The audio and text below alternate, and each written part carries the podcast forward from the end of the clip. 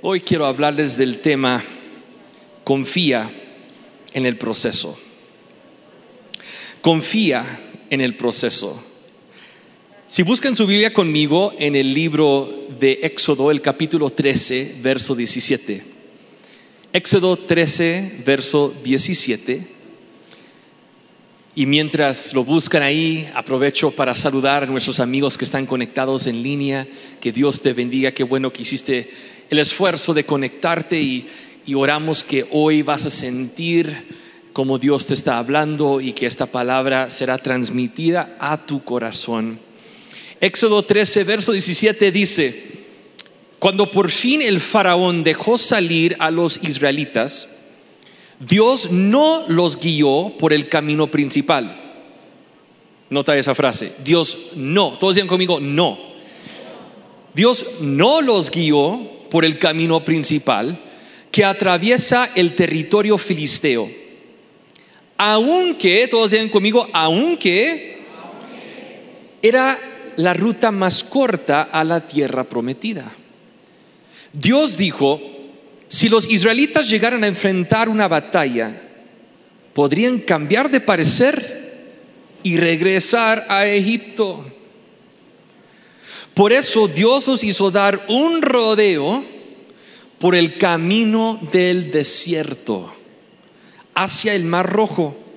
Así los israelitas salieron de Egipto como un ejército preparado para la batalla. Lo primero que te quiero decir hoy es de que a veces la ruta más rápida no es la mejor ruta. Yo no sé si esto pasa a ustedes. Eh, yo no sé si es algo que, nos pasa a nosotros los hombres, pero mi esposa a veces cuando vamos juntos en el coche y vamos a ir a algún lado y usamos eh, eh, una aplicación del teléfono como Google Maps o Waze, este, me pregunta, ¿y cuánto dice que es de aquí para allá? Dice, pues, yo digo, pues dice que es 50 minutos, pero yo creo que podemos llegar en 45, ¿verdad? Como que le quiero ganar. Si dice que vamos a llegar a la 1.50, yo quiero que lleguemos a la 1.40, más tarde 1.45. Yo no sé por qué me pasa eso, entonces siempre como que estoy apurado, ¿no? Como que quiero ver qué tan rápido puedo hacer algo y a veces en nuestros procesos con las cosas de Dios tal vez nos encontramos en lo mismo. Queremos la respuesta de Dios y la queremos ahorita mismo, ¿no? Pero a veces la ruta más rápida no es la mejor ruta. El año pasado estuvimos de vacaciones con la familia de mi esposa y mi esposa es la mayor de seis hijos. Entonces tiene una familia grande y uno de sus hijos ya tiene hijos, eh, digo, uno de sus hermanos ya tiene hijos también. Y mi esposa y yo tenemos cinco hijos, entonces, y una ya está casada. Entonces, somos un grupo grande cuando nos vamos de vacaciones con mis suegros. Habíamos ido a la playa, al estado de Alabama, básicamente en la frontera de Alabama y el estado de Florida, en el Golfo de México, un, lugar muy bonito, una playa muy bonita. Y fuimos ahí manejando desde Dallas, son como 10 horas desde Dallas a esta playa. Entonces, eh, cuando fuimos desde Dallas a la playa, eh, éramos, somos tres autos. Yo estaba manejando la camioneta de, mi familia y después en dos otros autos estaban la familia de mi esposa. Una caravana de tres autos. Y cuando estábamos yendo para allá, pues yo eh, me rendí un poco, cedé el camino a ellos y entonces dije, yo les sigo, ¿no?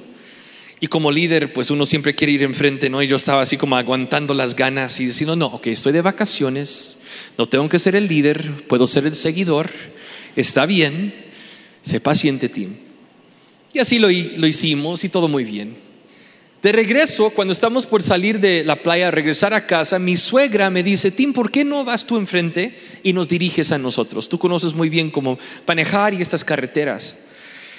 Entonces yo queriendo impresionar a mi suegra, porque siempre uno quiere ganar puntos con la suegra, ¿por qué es que en cada cultura hay chistes de la suegra? O sea, en cada cultura. Hay en Estados Unidos, hay chistes aquí en México, hasta cuando fuimos a Israel aprendí chistes de la suegra. Entonces yo quiero impresionar a mi suegra y abro Google Maps y dice que son 10 horas desde la playa a nuestra casa en Dallas. Y son carreteras principales, son las carreteras así federales del gobierno, donde todos van. Yo dije, ¿será que hay otra ruta más rápida? Entonces abro a Waze, otra aplicación. Y Waze me da una ruta muy, no muy conocida, de nueve horas en vez de diez. Dije, ah, vamos a ahorrar una hora de viaje. Mi suegra va a estar bien feliz. Entonces arrancamos y les digo, vamos a ir por esta carretera y después por acá, nomás sígueme. Y dicen, ¿seguro? ¿No quieres ir por la carretera principal? Dije, no, no, no, esto nos va a ahorrar una hora. En vez de diez horas, nueve horas. Ok. Pues todo iba muy bien hasta que bajó el sol. Y nos dimos cuenta porque en las carreteras federales de Estados Unidos hay luces. Cada, no sé, cada 100 metros hay, hay, luces y entonces la carretera es muy segura, iluminada, ¿verdad? Pero esta ruta, que era más corta de Waze, eran por carreteras chiquitas, desconocidas, y se puso bien oscuro. Primer problema. Segundo problema es de que estábamos pasando por el estado de Luisiana, que queda entre Alabama y Texas, donde vivimos y empezó a llover. Pero no cualquier tipo de lluvia, un aguacero subió del Golfo de México. Y estamos manejando en vez de, no sé, 100, 120 kilómetros por hora, estamos yendo como a 40 kilómetros por hora porque no veíamos. Y no había luz y un aguacero y mi suegra mandando textos a mi esposa diciéndole, dile a Tim que no maneje tan rápido, estamos bien asustados.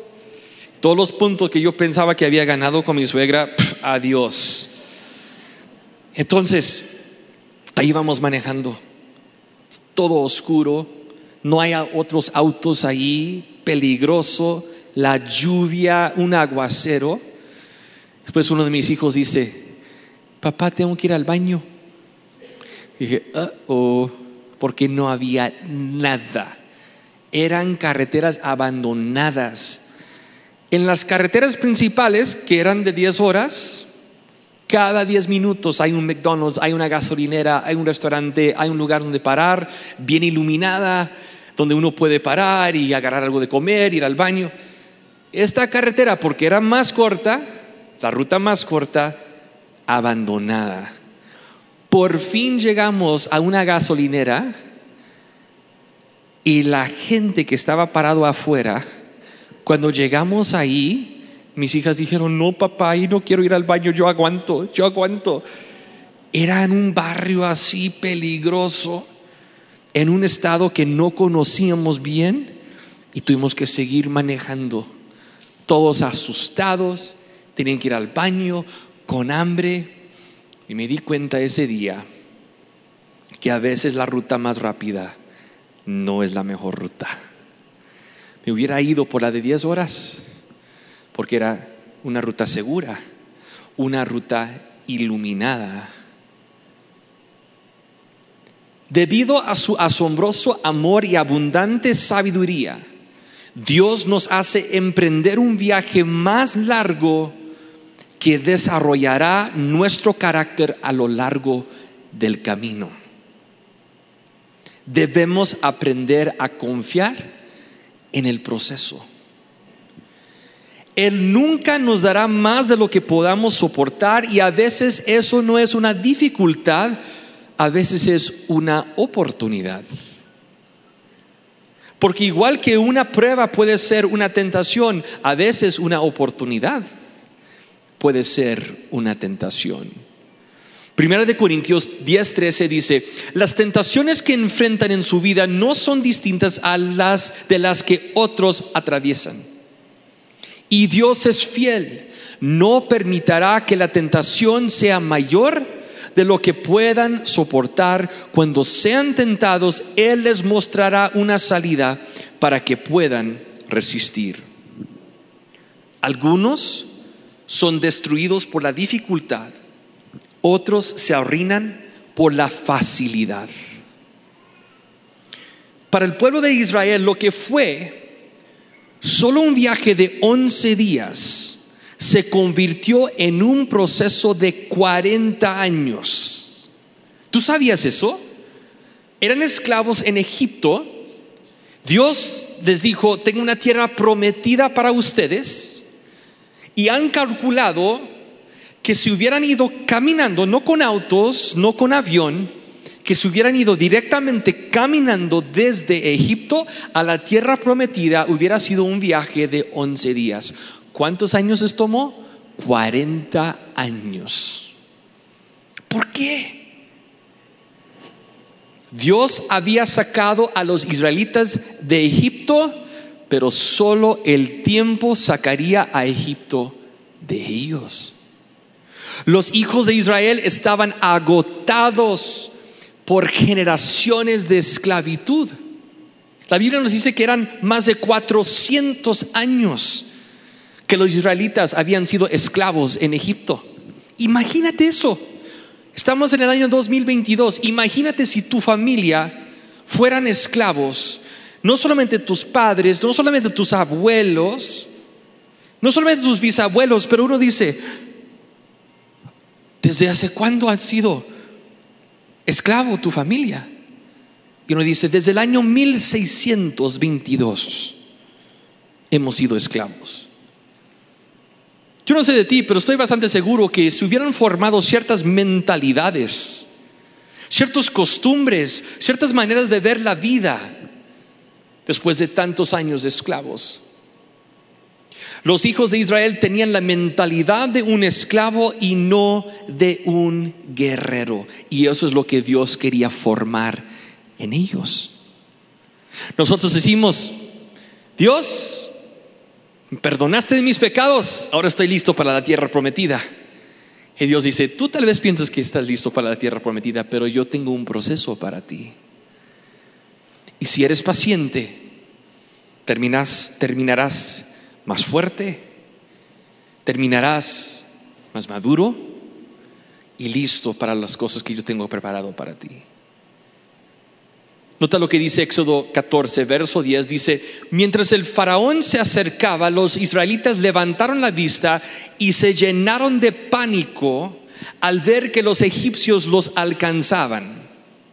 Esto es cuando salieron de Egipto en rumbo a la tierra prometida Dice, entonces clamaron al Señor y le dijeron a Moisés, ojo, si cualquier, cualquier persona aquí es líder, tú has escuchado un comentario así o lo vas a escuchar, porque es la tendencia de la naturaleza humana, lo que estamos por leer. Dijeron, ¿por qué nos trajiste aquí a morir en el desierto? ¿Acaso no había suficientes tumbas para nosotros en Egipto? ¿Qué nos has hecho? Moisés pensando, los acabo de liberar después de 400 años de esclavitud. ¿Por qué nos obligaste a salir de Egipto? No los obligó, fue decisión de ellos. ¿No te dijimos que esto pasaría cuando aún estábamos en Egipto? Te dijimos, déjanos en paz. ¿Cuál paz? ¿La paz del látigo? Trabajar más duro, ser más eficientes.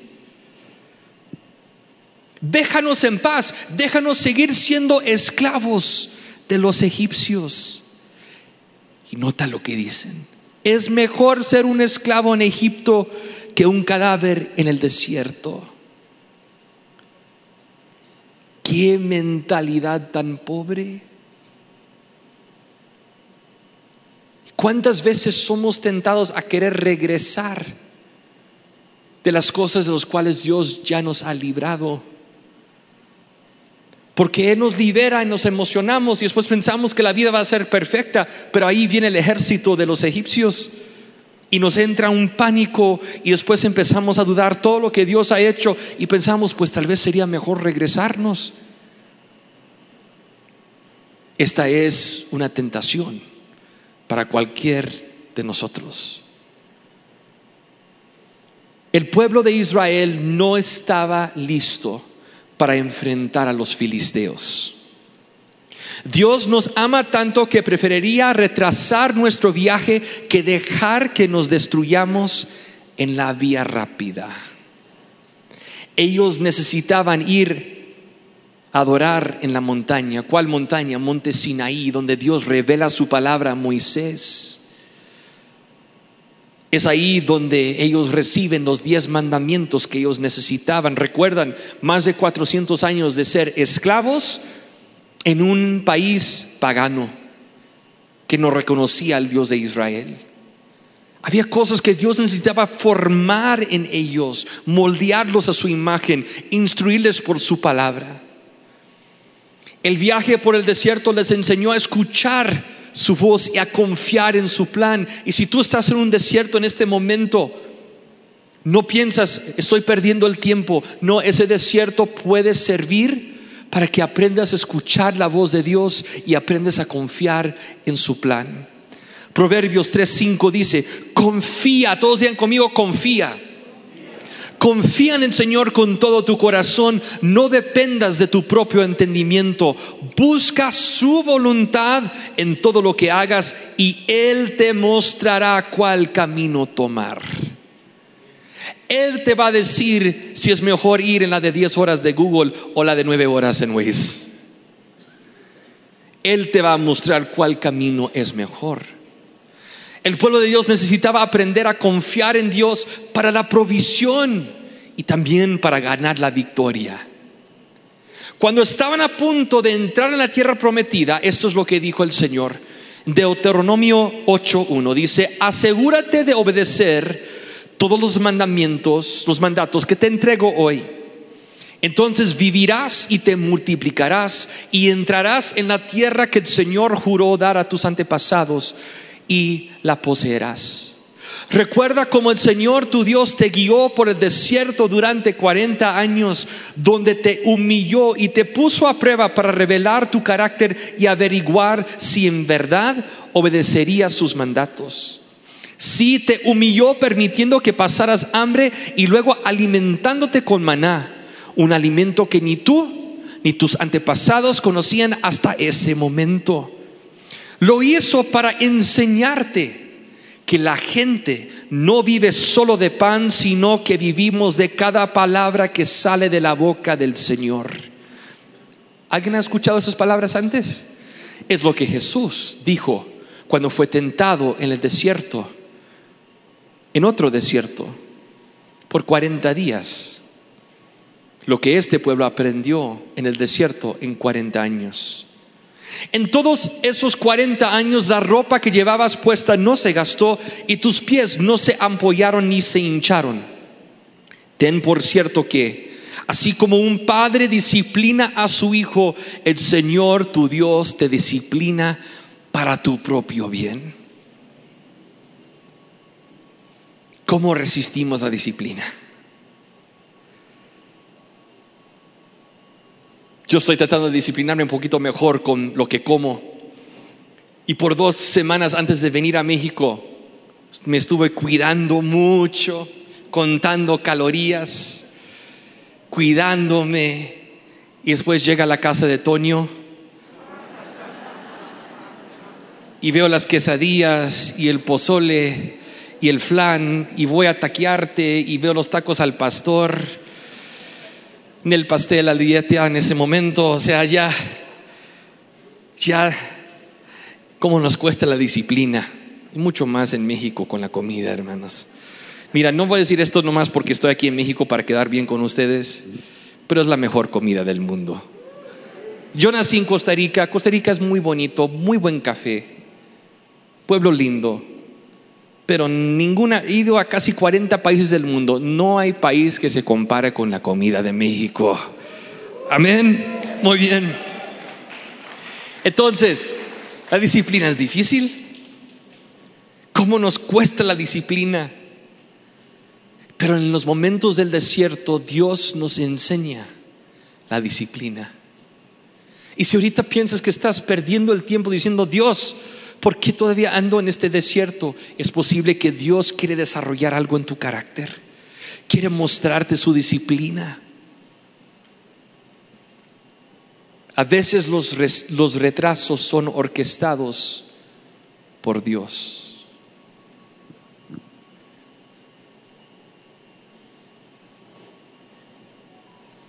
Yo tengo 45 años de edad. Cuando tuve 21 años, estuve ministrando en la nación de Nicaragua. Y en esa ocasión, en esa ocasión no me tocó predicar, me tocó ministrar desde el piano. Mi esposa y yo servimos como pastores de música antes de servir como pastores principales. Y esa vez me habían invitado para ministrar en la música durante tres días de congreso.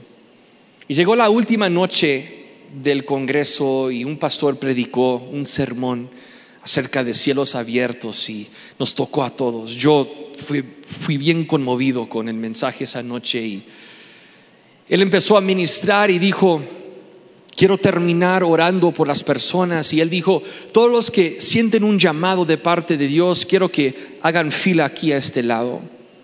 Y todos los que necesitan un milagro de provisión financiera aquí en este lado. Y todos los que necesitan sanidad física aquí de este lado. Había como tres mil personas esa noche en Ticuantepe, fuera de Managua, Nicaragua. Y casi todos de los que estaban asistiendo esa noche se formaron una de tres filas. El pastor dijo, Tim, por favor, pase el teclado. Quiero que ministres mientras yo oro por estas personas. Entonces yo feliz de ministrar, sentía una unción muy fuerte por lo que él había predicado. Eh, la, la gente estaba como lista, estaba bien entregada, bien enfocada. Y yo sabía que Dios iba a hacer algo grande esa noche. Entonces yo dije, wow, qué, qué, bueno es poder adorar al Señor. Y, Él dijo a la, gente, quiero que adoren mientras esperan su turno de, de oración.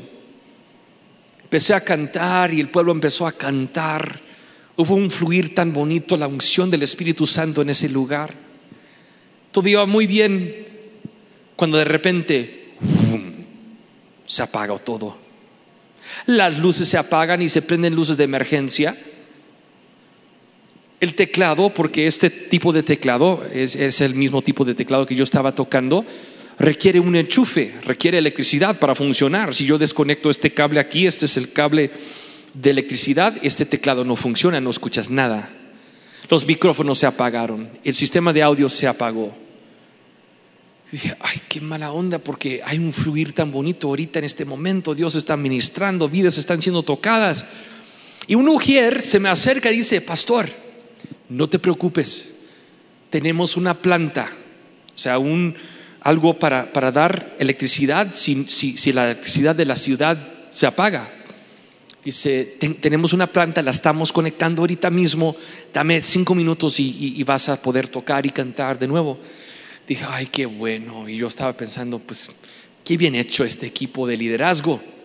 Y qué bien pensado, ¿no? De tener este plan de emergencia, este plan B. Y precisamente en cinco minutos se prendió todo. Las luces se empiezan a prender y no eran solamente las luces de emergencia. El micrófono empieza a funcionar, el teclado se prende y yo le digo así como que bien hecho, ¿no? A este Ujier y él bien contento, bien feliz. Empiezo a tocar Empezamos a fluir de nuevo, entramos en ese fluir, la gente está adorando. Y se apaga todo de nuevo y dije, ¿cómo es esto? Si estamos usando una planta. Dije, ¿será que se les acabó la gasolina? Porque esas plantas requieren gasolina para darles poder. Entonces busco al Ujier y dice, dije, ¿qué pasó? Dice, lo que pasa es que escuchamos que ya regresó la electricidad de la ciudad. Entonces vamos a conectarnos de nuevo a eso. Dije, hermano, ya casi terminamos. Lo hubieras dejado con la planta porque, porque, porque ya, ya estamos por terminar y esto es una distracción muy grande, estar apagando y prendiendo y apagando. Dice, no, no, pastor, seguro ya no se apaga más. Regresamos a la electricidad de, las, de la ciudad. Y adivinan qué pasó como a los tres minutos se apaga de nuevo. Yo así como medio frustrado con este ujier, dice, sí, pastor, perdón, perdón. Y, conecta toda la planta de nuevo y dije, mira, esta vez déjalo así, por favor. Déjalo, brother. No, es que no nos da tanto poder como, como si regresamos a la electricidad de la ciudad. Dije, brother, está bien, déjalo. Ok, pastor. Se prende todo, arrancamos fluyendo de nuevo. A los dos minutos, yo busco a ese ujier, le quiero imponer manos, muchas veces repetidas en su cara. Dije, ¿qué hiciste? Si hubiéramos estado en México, hubiera dicho, no manches, mano, ¿qué estás haciendo? Entonces, dice, dice, no, pastor, seguro esta vez ya no se va a pagar otra vez. Regresó de nuevo de la ciudad. Entonces lo conecta de nuevo. Arrancamos de nuevo, fluyendo de nuevo. Y a los tres minutos se apaga. Hermanos, les tengo que confesar, perdí mi paciencia, me enojé. Y puedo justificarme diciendo que era un celo por las cosas de Dios, no por el fluir del Espíritu Santo, pero también yo andaba en la carne, yo estaba enojado. Te dije. Y él así, ya, ya no me quería ver en los ojos, ¿no? O sea, nomás así estaban escondiéndose de mí. Entonces, cuando esto sucede, para que la gente no viera mi reacción, no viera mi cara, en este lado de la plataforma, yo doy vuelta para que no ven mi cara. Y en ese momento estoy diciendo, Dios, ¿por qué estás permitiendo esto? Y cuando digo eso, veo ahí sentado solito un hombre en una silla de ruedas. Y Dios me dice, esta es la razón. Dije, ¿cómo Dios? Dice, yo quiero que tú vayas y ores por él. Yo dije, pues Dios, yo no tengo ese ministerio, yo no soy Cash Luna para ir y orar por los enfermos, yo vine aquí para dirigir la alabanza. Entonces, Veo a este hombre sentado en silla de ruedas y, digo, ay, Señor, estoy tan enojado, no ando en el espíritu, ando en la carne ahorita. De cómo hablé a este ujier. Bajo la plataforma, me voy caminando hacia allá. Y el hombre me ve caminando hacia él y empieza a llorar. Y yo pienso, ¿por qué no ¿Por qué no se formó en la fila de acá para los de sanidad? Y después me doy cuenta de todo el relajo, de las sillas que se habían movido y de las filas. Estaba completamente bloqueado. Hubiera sido imposible hacerle a él llegar desde allá acá. Entonces me acerco donde él está y le pregunto, ¿quieres que oro por ti? Dice, sí. Y yo noto que él tiene como una cobija cubriendo sus piernas. Y en mi mente, como me falta fe en ese momento, porque ando en la carne enojado con el ujier, en mi mente estoy pensando, espero que esto no sea algo grave, o sea, espero que, que estuvo jugando fútbol anoche y se, se lastimó un poquito, ¿no? Me di cuenta después que no había caminado en 10 años. Entonces me acerco donde él está y pongo mi mano aquí sobre su pecho. Una mano aquí sobre su pecho y la otra mano yo creo que en la cabeza. Entonces estoy orando por él así. Y le pregunto, ¿tú tienes fe que Dios te puede sanar? Dice, sí, pastor. Dije, yo también vamos a poner nuestra confianza en la palabra de Dios. Entonces empiezo a orar y digo, Dios, yo uno mi fe con la fe de este hombre. Y pido, Señor, que tú lo levantes, que tú lo sanes toca su cuerpo. Cuando estoy orando por él, siento como que se quiere levantar.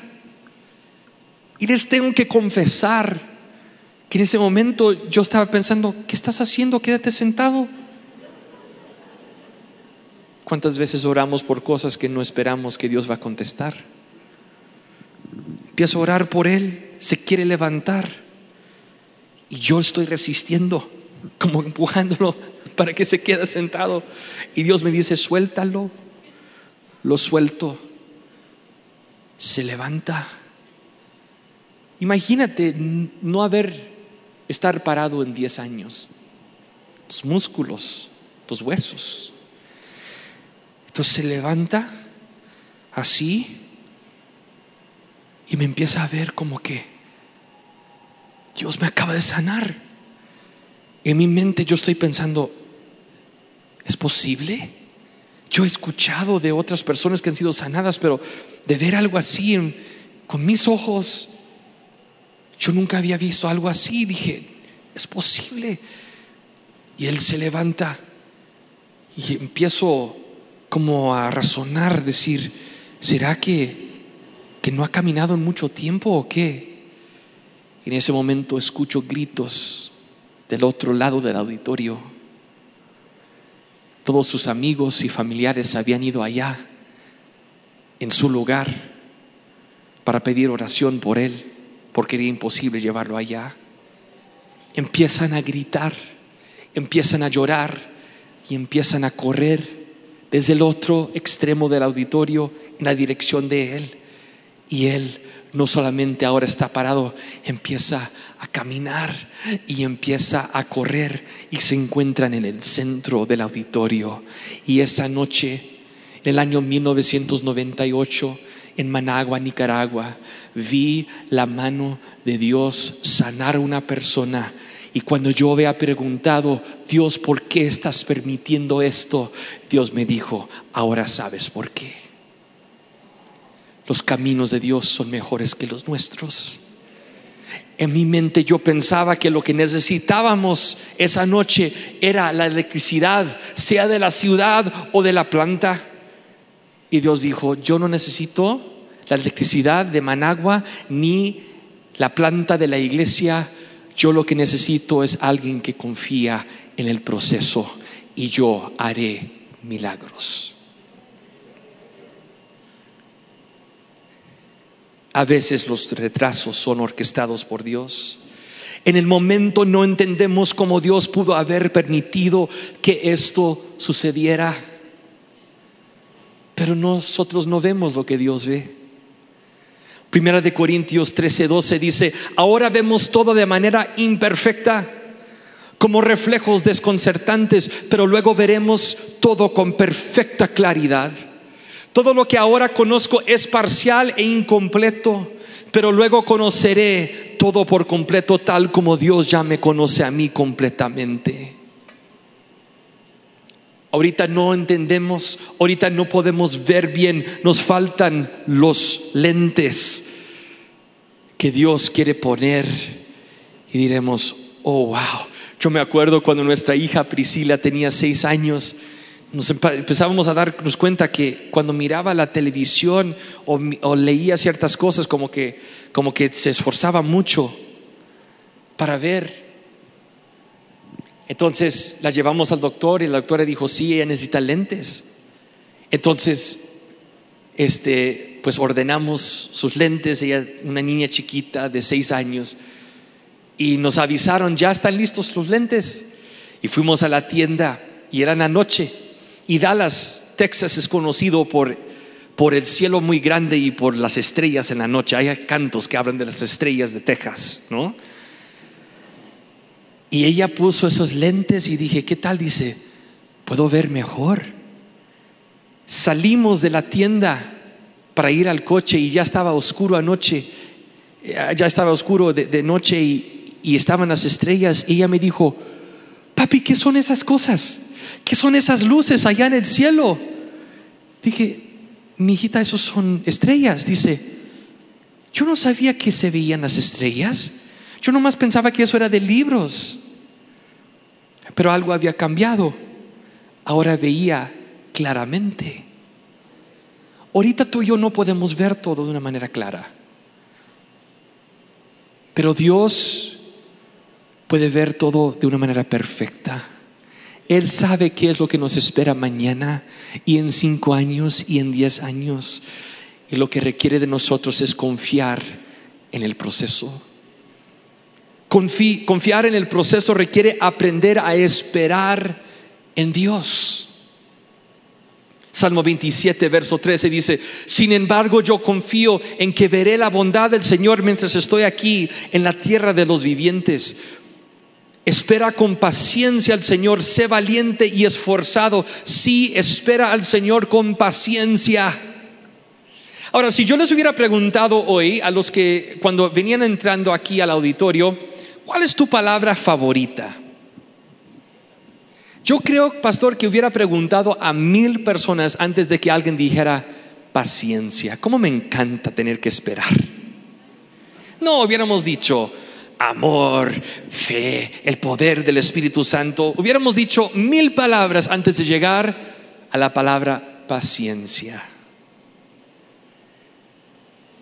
Pero confiar en el proceso requiere ser pacientes. Salmos 37, verso 7 dice, quédate quieto en la presencia del Señor y espera con paciencia a que Él actúe.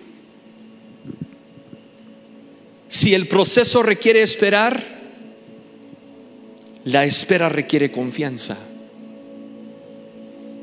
Porque te voy a decir algo, tú no vas a ser paciente, no vas a esperar si no confías. ¿Alguien te ha quedado mal en algún momento? Alguien dijo, mira, eh, te, voy a llamar a tal hora.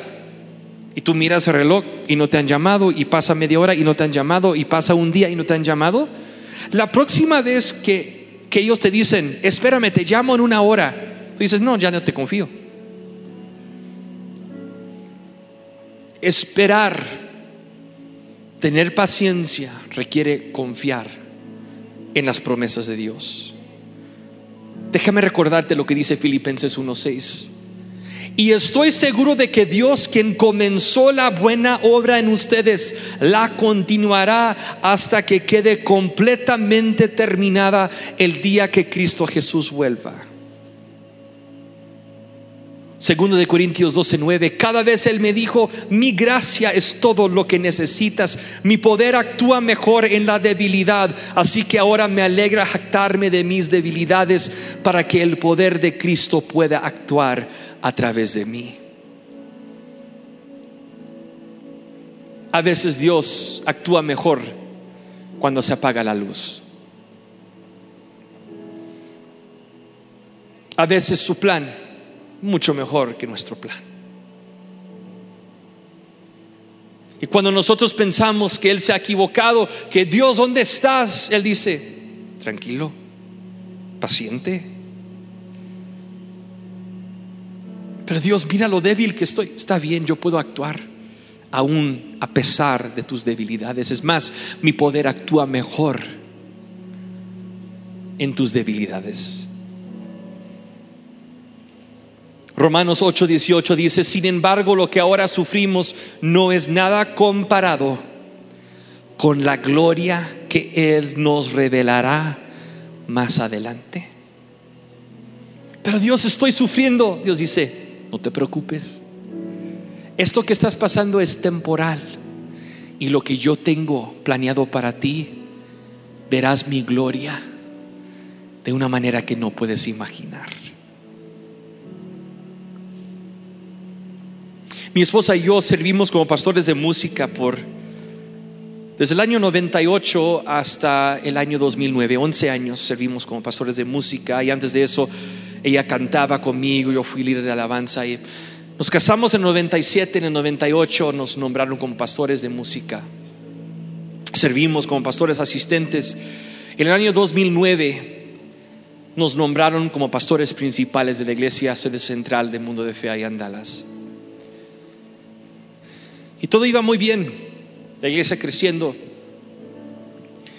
Y la gente nos recibió con mucho amor. Fue una transición muy buena, sin ningún problema. Y la gente nos recibió mucho ánimo. Después de un par de meses de ser pastores principales, llegamos a tener la asistencia más alta en la historia de la iglesia. Mis papás súper orgullosos de lo que Dios había hecho. Aún así mi esposa y Dios, mi, esposa y yo empezamos a sentir que Dios quería hacer algo nuevo. Entonces, nos empezamos a preparar y Dios le empieza a hablar a través de sueños a mi esposa. Cosas duras, difíciles. Soñó como tres o cuatro veces diferentes cosas que tienen que ver con la iglesia. Yo tuve como dos sueños muy, muy fuertes también. Y sentíamos que algo grande venía, un cambio fuerte. Llega marzo nos habían nombrado pastores en septiembre de 2009, llega marzo de 2010 y empezamos a sentir que era tiempo para un cambio para la iglesia, de cambiarnos a tener nuestro propio edificio, salir del contexto ministerial en que estábamos como parte de otra iglesia de habla inglés, una iglesia americana, donde había nacido Mundo de Fe. Amábamos esa iglesia americana también como a Mundo de Fe.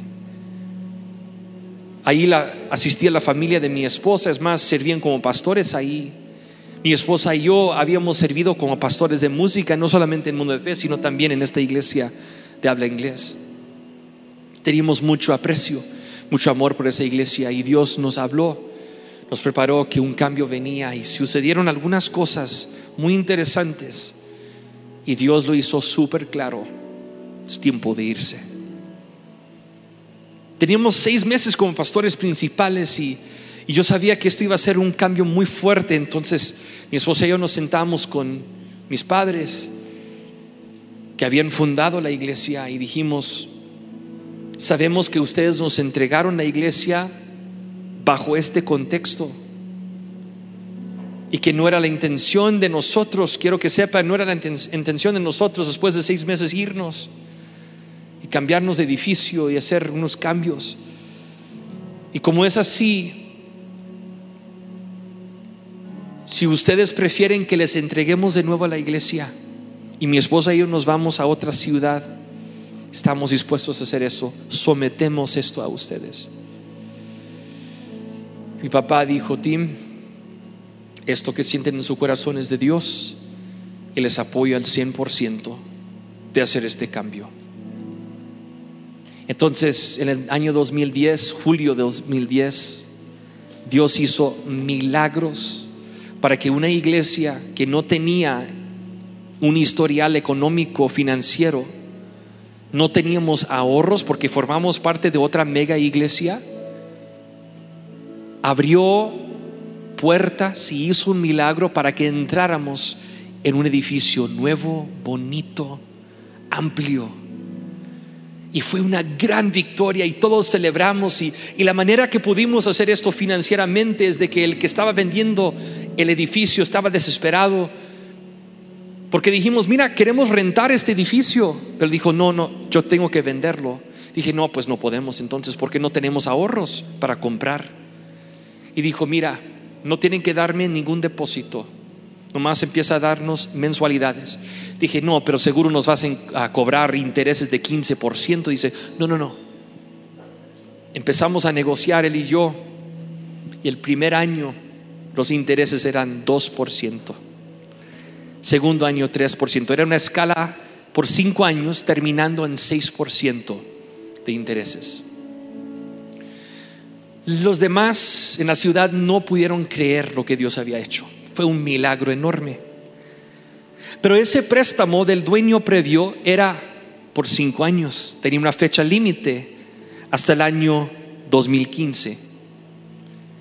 Y la iglesia se estaba emocionando que ya tenemos un edificio nuevo y cuando era el año 2010, escuchar del año 2015 sonaba como, wow, muy en el futuro. Pero eso llega muy rápido. Es como si yo les hablara de tus planes para el año 2027. Ahorita mismo tú dirías, pues pastor, Apenas es el año 2022, yo no sé qué va a pasar en cinco años.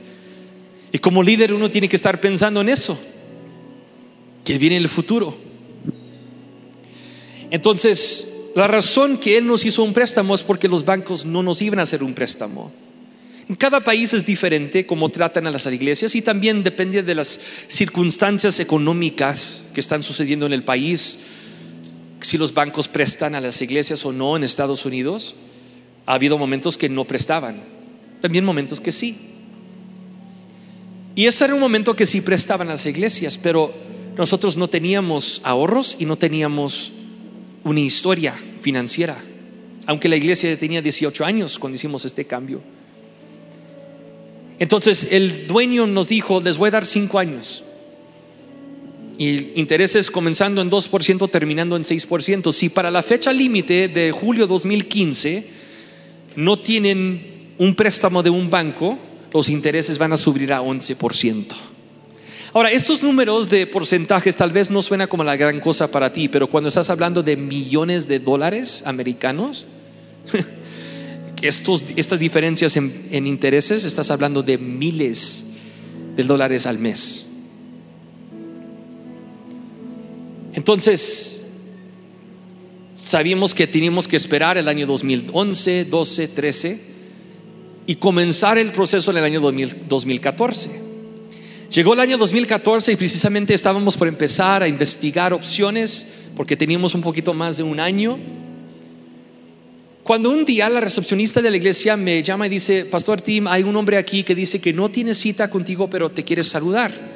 Dije, ok, muy bien voy al lobby de la iglesia y dice, hola, me llamo fulano y trabajo en un banco aquí en la ciudad y nomás tenía la curiosidad, yo soy creyente, dice, y tenía la curiosidad si ustedes necesitaban un préstamo, si querían refinanciar. Dije, pues fíjate que sí, estamos por empezar este proceso, esto es de Dios. Y yo pensando, ni tuve que empezar a investigar, Dios mandó un ángel en mi mente. Yo pensaba, Dios mandó, mandó un ángel para ofrecernos un préstamo. Entonces me pregunta, ¿y cuánto están pagando ahorita de intereses? Dije, pues 6%. Dije, pero si no refinanciamos para el año 2015, julio, sube a 11%. Y él dice, ¿qué te parece si te damos el préstamo en 4.5%? Dije, fenomenal. Yo había escuchado otras iglesias que les daba 5%, pero 4.5, eso sería increíble. Empecé a hacer los cálculos de cuánto nos iba a ahorrar por mes, bajar de 6% a 4.5. Entonces él me dijo, dame un par de meses y después eh, te voy a contactar y ponemos una fecha para hacer el cierre del nuevo préstamo. Dije, gloria a Dios. Dije, nomás recuerda, tengo una fecha límite para julio 2015, no podemos llegar a esa fecha. Dice, oh, eso es mucho más que suficiente tiempo. Eh, a lo mejor lo vamos a cerrar antes de que termine el año 2014. Dice, disfruta tu verano tranquilo. Dije, ay, gloria a Dios. Entonces, Llega agosto, los niños regresan a clases y digo, oye, pues ¿cómo va todo? Dice, muy bien, dije, ¿recibiste todos los documentos que te enviamos, los reportes del banco, estado financiero? Dice, sí, todo eso se ve muy bien, Tim, no hay ningún problema. Dice, yo creo que para septiembre, octubre, ya vamos a poder cerrar el contrato. Qué bueno. Y dije, ¿y qué tal los intereses? Dice, no, todavía 4.5. Dije, ay, qué bueno. Entonces, llega el mes de septiembre y nada, y no me preocupa mucho porque me dijo que iba a tardar un ratito, pero llega octubre y nada. Entonces en octubre yo le llamo y digo, hola, ¿cómo va todo? dice, ya casi, Tim, ya, ya casi, dame un par de semanas. Pues llega noviembre y todavía no escucho nada. Ya me estoy poniendo nervioso. Dije, mira, me falta como siete, ocho meses para nuestra fecha límite y los intereses van a subir de 6% a 11%. No vamos a poder sostener esto como iglesia. Tim, no te preocupes, antes de terminar el año vamos a cerrar esto. Llega la Navidad, nada. Termina el año, nada. Enero ya estoy frustrado, como con el Ujier de Nicaragua, ¿no? ¿Qué onda, brother? ¿Qué pasó? Dice, ya dije, ¿sabe qué? Si tú no me das una fecha, voy a empezar a buscar en otros bancos. Me quedan seis meses. No te preocupes, Tim. Dije, necesito una fecha. Entonces me dice, para tal fecha en febrero. Dije, ok, hay que cerrarlo esa fecha. Ok, muy bien. Llega el gran día por fin en febrero. Yo todo emocionado que ya vamos a terminar esto. Le invito a mi pastor asociado Rolando Carizales a estar ahí conmigo. Y mi amigo del banco llega con dos de sus jefes, vicepresidentes que trabajaban en, sede central de este banco en el centro de Dallas. Y yo me di cuenta que él no nos conocía muy bien, me nos presentó y, y entonces él se sienta, sentamos en una mesa en mi oficina y dice, pues Pastor Tim, nos da mucho gusto como banco poder ofrecerte lo que te habíamos mencionado, un préstamo para siete años en 4.5%. Y saca una hoja de su portafolio y me lo pasa en la mesa cuando el vicepresidente toma su mano, agarra la hoja y la retira. Yo dije, ¿qué tipo de táctica de ventas es esta? O sea, no, estoy negociando en el tianguis. O sea, ¿qué estamos haciendo aquí, no? Este no es Tepito. Entonces, el del banco estaba como medio confundido, pero saca de su portafolio otra oferta y dice, bueno, esta no es tan buena con la primera, pero eh, vamos a ofrecerte, y mira al vicepresidente, los vicepresidentes dicen, no y él lo guarda en su portafolio. Dice, Pastor Tim, eh, creo que necesito reunirme con los vicepresidentes para ponernos de acuerdo.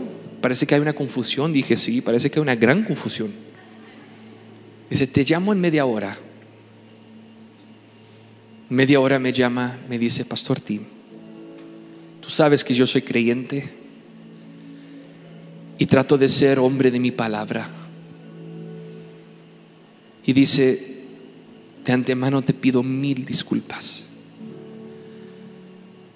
Pero hablé con los vicepresidentes y el banco se ha sobreextendido.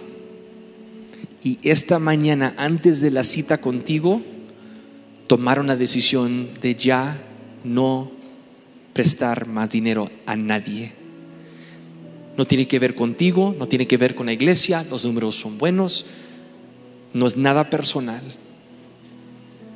pero ya no podemos prestarte dinero.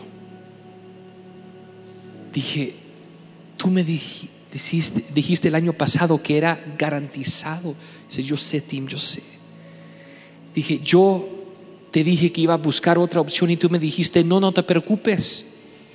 Dice, yo sé, Tim, yo sé que me vas a odiar el resto de tu vida. Dije, no, no te voy a odiar, pero tú no entiendes lo preocupado que ahora estoy, la carga que siento sobre mis hombros del futuro de la iglesia.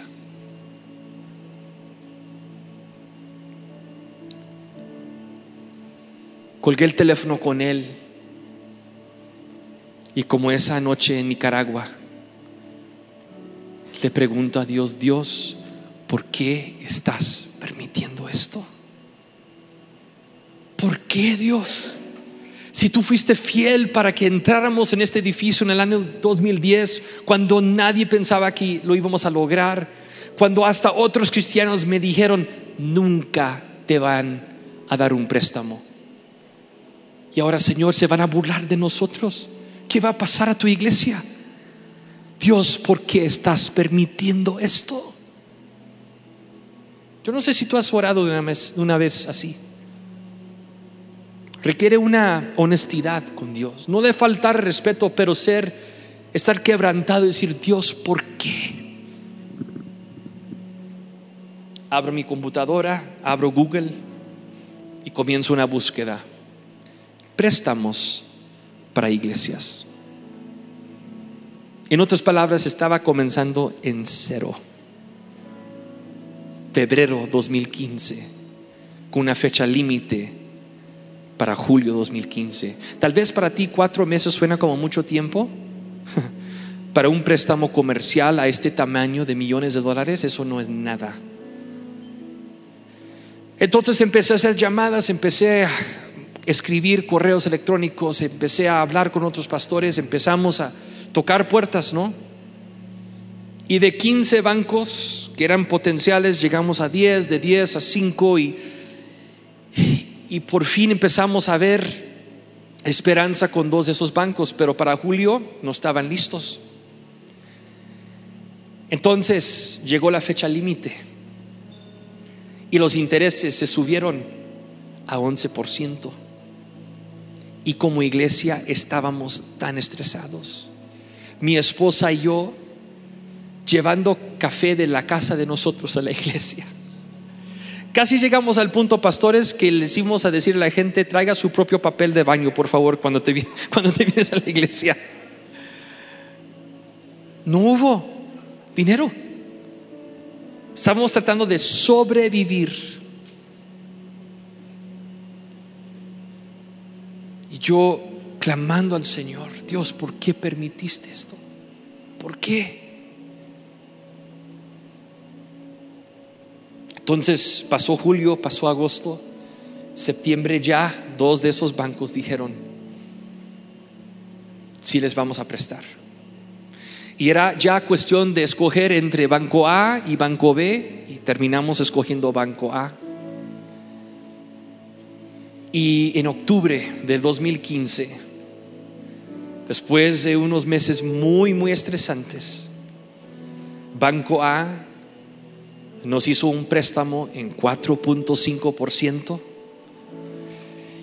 y respiramos todos y dijimos, gracias Dios. No fue cuando pensábamos, pero 4.5, muchas gracias Dios. Y la iglesia se relajó y, y dimos gracias a Dios. Cerramos el contrato con Banco A y como una semana después Banco B me llama. Hola Tim, dije, hola, dice, queríamos ver cómo podemos ganar tu negocio.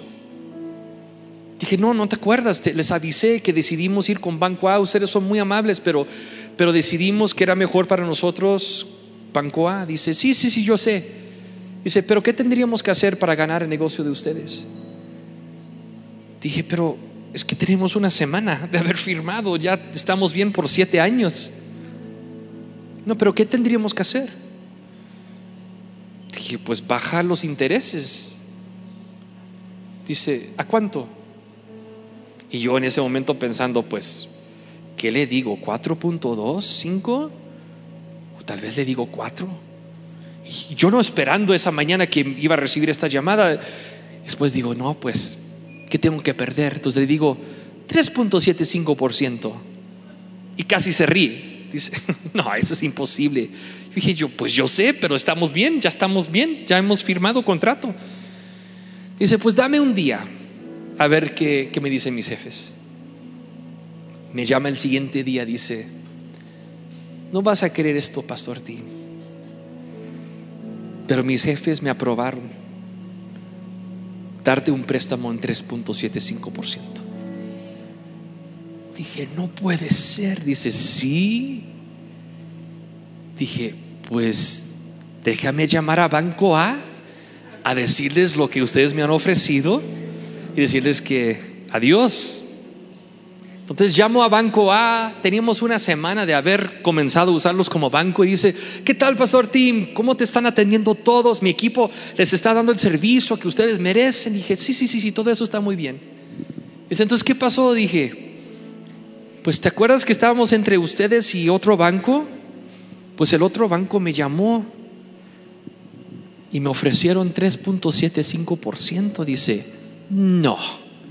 Dije, sí, dice, dice, pastor, perdón, yo creo que hubo un malentendido, eso es imposible. Dije, no, dice, no, yo creo que hay algo escondido en el contrato y a lo mejor tú no lo, no lo estás viendo. Hay algo ahí, eso es imposible.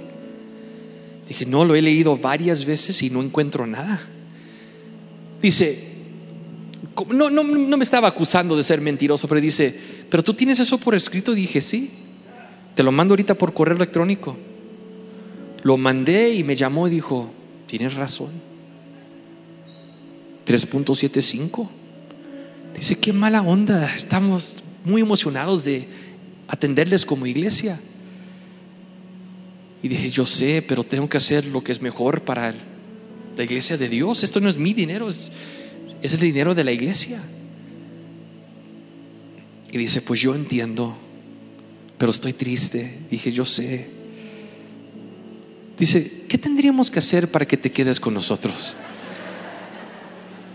Y dije, pues no sé, o sea, tal vez ofrecernos lo mismo, bajarlo de 4.5 en donde estamos a 3.75, dice, ah, yo creo que eso es imposible. Dije, pues tú me preguntaste.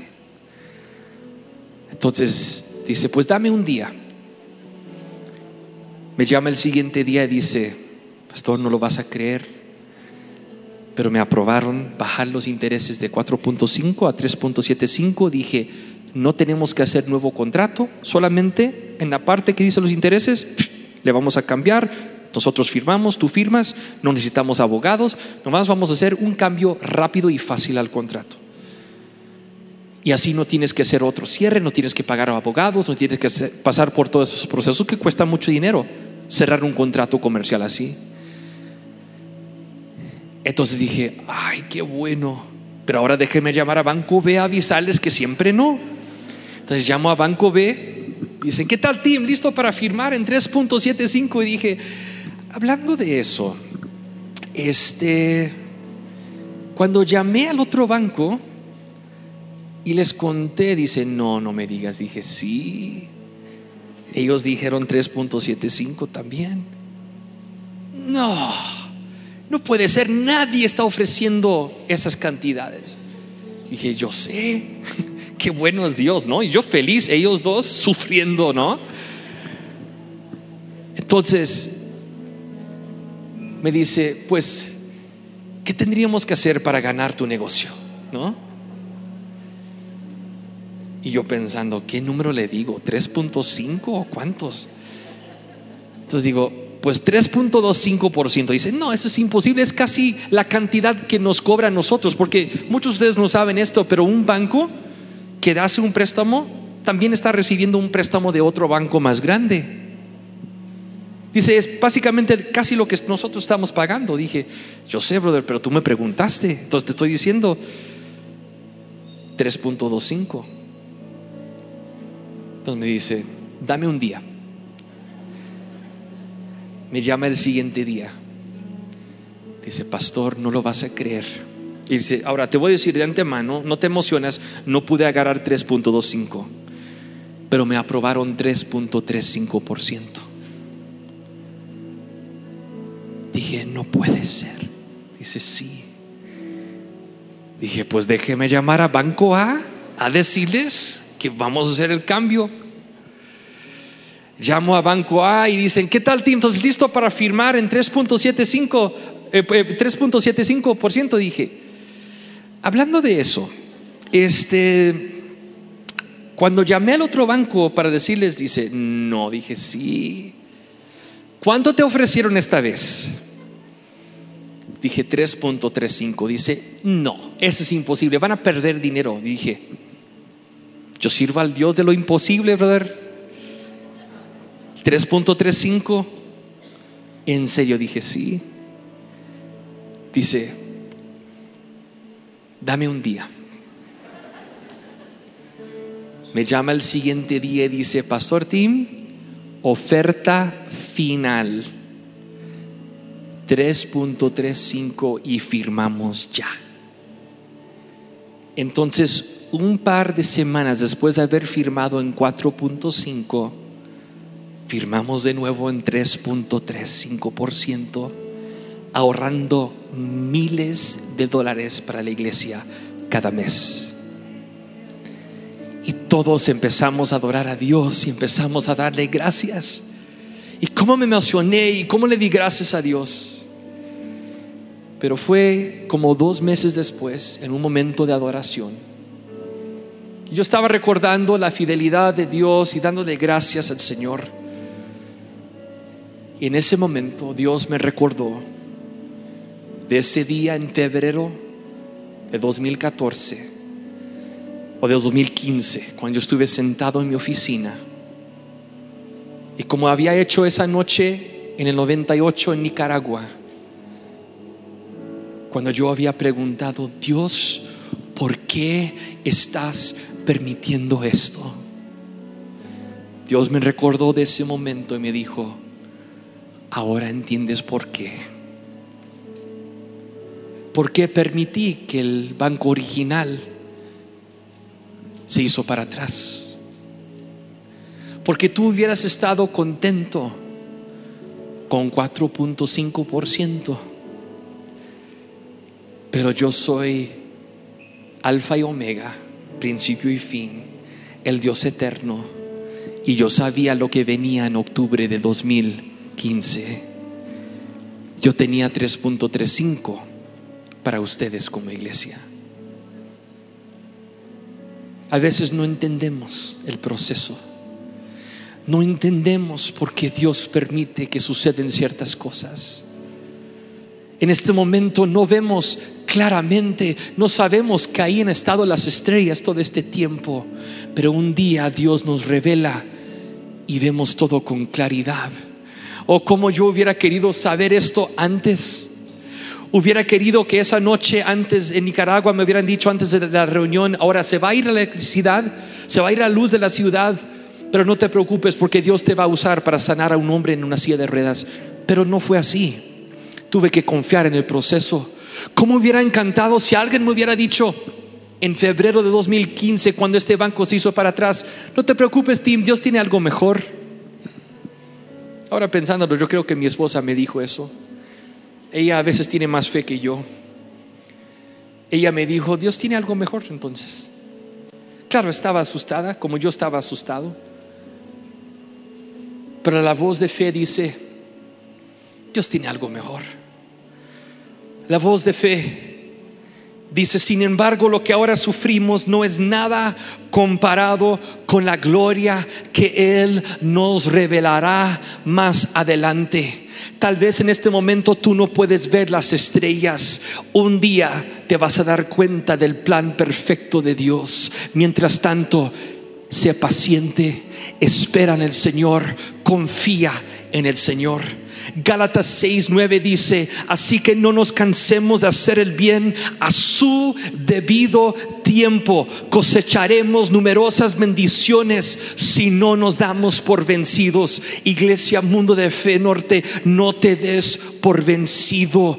Dios tiene cosas grandes, tiene cosas más grandes de lo que tú y yo podemos imaginar. Ojo no ha visto, oído no ha oído, ni ha entrado en nuestra mente lo que Dios tiene preparado para ti. Cuando todo lo demás parecía que iba hacia atrás, Dios dice, no, mi iglesia y mi reino va hacia adelante. Es tiempo de levantarte en una nueva fe y hacer una declaración que Dios no ha terminado conmigo, Dios no ha terminado con su iglesia. Los mejores días para la iglesia del Señor Jesucristo están por venir. Avivamiento está por llegar a nuestros corazones y nos vamos a entrar en la presencia de Dios como nunca hemos entrado. Su palabra va a empezar a revelarse a nosotros como nunca antes. Alguien aquí tiene un poquito de fe conmigo. Tal vez si aún es fe tamaño de una semilla de mostaza, eso es lo único que requiere nosotros pensamos que necesitamos la fe de un tamaño de la montaña para mover una semilla de mostaza.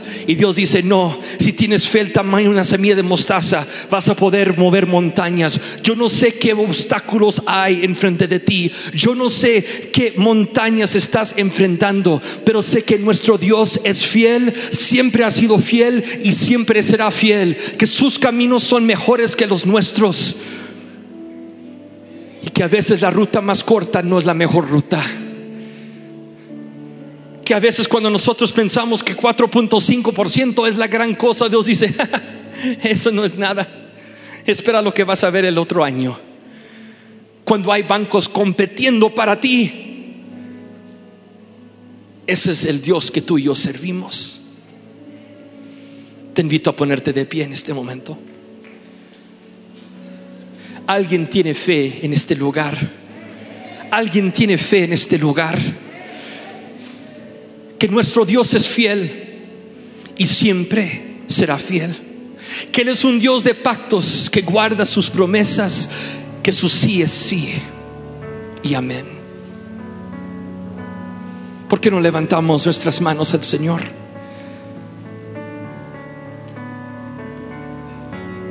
En ti confiaré, promesa sigue. Confiado andaré, confiado andaré, en tus manos estaré, tú siempre has sido fiel, en ti confiaré, tu promesa sigue en pie, eres fiel, confiado andaré, en tus manos estaré. Siempre has sido fiel, en ti confiaré, tu promesa sigue en pie, tú eres fiel, díselo iglesia, confiado andaré. Cántalo con todo tu corazón, iglesia. Como no lo has cantado en mucho tiempo.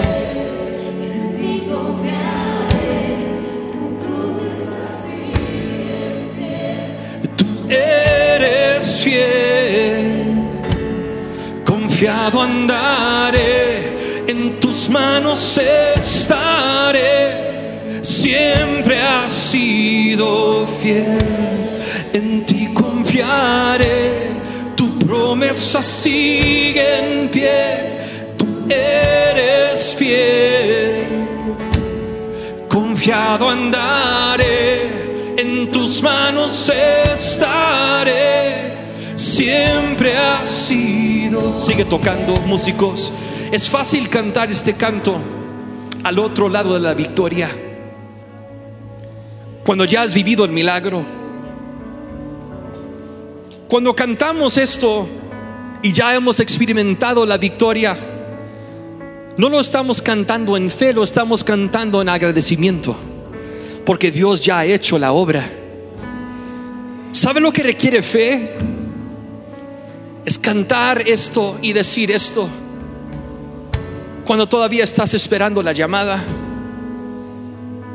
cuando no entiendes lo que está pasando. Pero te voy a decir algo, esos momentos de desierto, uno nunca los invita a su vida. Pero si tú estás pasando por uno de esos momentos en este momento, aprovecha para acercarte más a Dios.